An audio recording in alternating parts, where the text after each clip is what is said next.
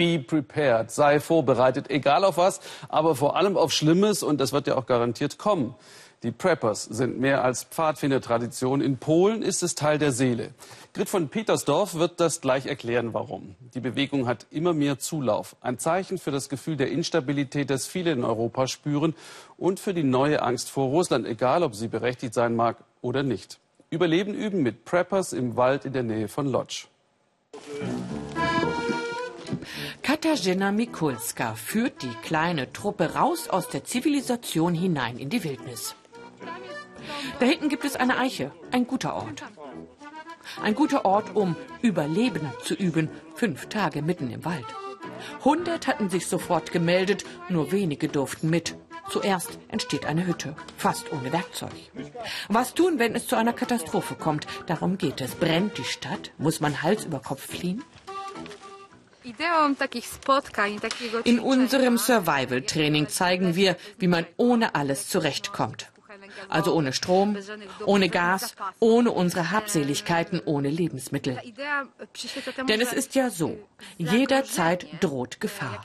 Militärisch, wirtschaftlich oder sozial, in jedem Moment unseres Lebens.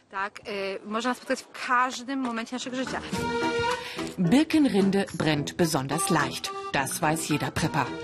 Überlebenskämpfer wie sie gibt es auf der ganzen Welt. Doch in Polen sind sie besonders aktiv. Auch weil die Geschichte des Landes voller Katastrophen ist. Die über hundertjährige Teilung, der Einmarsch der Deutschen, die sowjetische Vorherrschaft. Das hat sich tief in die polnische Seele eingebrannt. Hier wohnt Konrad Operatsch, eine Art Stadtprepper. Er hat stets einen Lebensmittelvorrat. Wenn was fehlt, kauft er sofort nach, wie seine Oma nach dem Krieg. Das Fleisch selbst getrocknet. Immer vorrätig in der kleinen Wohnung 50 Liter Wasser. Die vielen Prepper hier kein Wunder, meint er. Es ist schon typisch für Polen. Wir haben zu viel Schlimmes erlebt und rechnen jederzeit mit allem. Geschichte kann sich wiederholen. Naja, und heute haben wir die Migranten aus Syrien oder dem Osten. Es kann alles geschehen. Dauerthemen im Prepper-Talk, der Terrorismus und die vielen, vielen muslimischen Migranten, die auch Polen überfluten könnten. Etwas irrational, de facto kommt keiner. Gotowe na jutro, bereit fürs Morgen, so heißt sein Blog. Er ist im steten Austausch mit der lebhaften Prepper-Szene. Konrad Operatsch ist Informatiker. Er verwaltet das Internet einer Firma, doch seine wahre Bestimmung ist die Katastrophenvorsorge. Wenn was passiert, sind die ersten 72 Stunden entscheidend, weiß er. Er hat mehrere Evakuierungswege ausgearbeitet und dort jeweils zwei Überlebenskapseln versteckt. Also ganz oben befindet sich eine Karte mit den Wegen und strategisch wichtigen Punkten. Es gibt bestimmte Sammelpunkte, die wir alle kennen. Wer weiß, vielleicht müssen wir hier drei Nächte verbringen.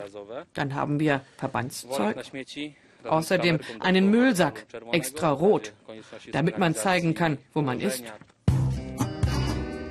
Völlig autark lebt Adolf Kudlinski. Er ist stolz auf seine Unabhängigkeit. Das Anwesen riesig und praktisch komplett unterhöhlt. Eine Menge Vorräte haben da Platz. Hier haben wir Würstchen von 1995. Und ich wette, wenn wir das aufmachen, schmecken die noch. Sein Start ins Prepper-Dasein war der Reaktorunfall von Tschernobyl. Seitdem hortet er. Hier habe ich noch mehr Fässer. Ich bin etwas verrückter als die anderen polnischen Prepper. Ich halte Essensvorräte für zig Menschen vor. Auf meinem Hof könnten eineinhalb Jahre lang 50 Menschen überleben. Er verlässt sich auf nichts. Selbst seine Medikamente stellt er selbst her. Manche sind enorm vielfältig. Das hier hilft bei Magenbeschwerden, senkt den Blutdruck und gegen Depressionen ist es auch gut. Depressionen nicht beim Survival Camp. Sie waren produktiv. Selbst geschnitztes und getöpfertes Besteck gehört nun zum Hausstand. Endlich der letzte Tag. Nachts wurde es ziemlich kalt. Und zu essen gab es nur, was im Wald wächst. Ich habe gelernt, dass der Hunger schwächer wird. Essen einmal am Tag reicht eigentlich. Der typische Prepper zeigt sich nicht gern, der polnische schon. Er ist stolz auf das, was er kann. Es hat etwas von sich nicht unterkriegen lassen. Die Seminare sind weit im Voraus ausgebucht.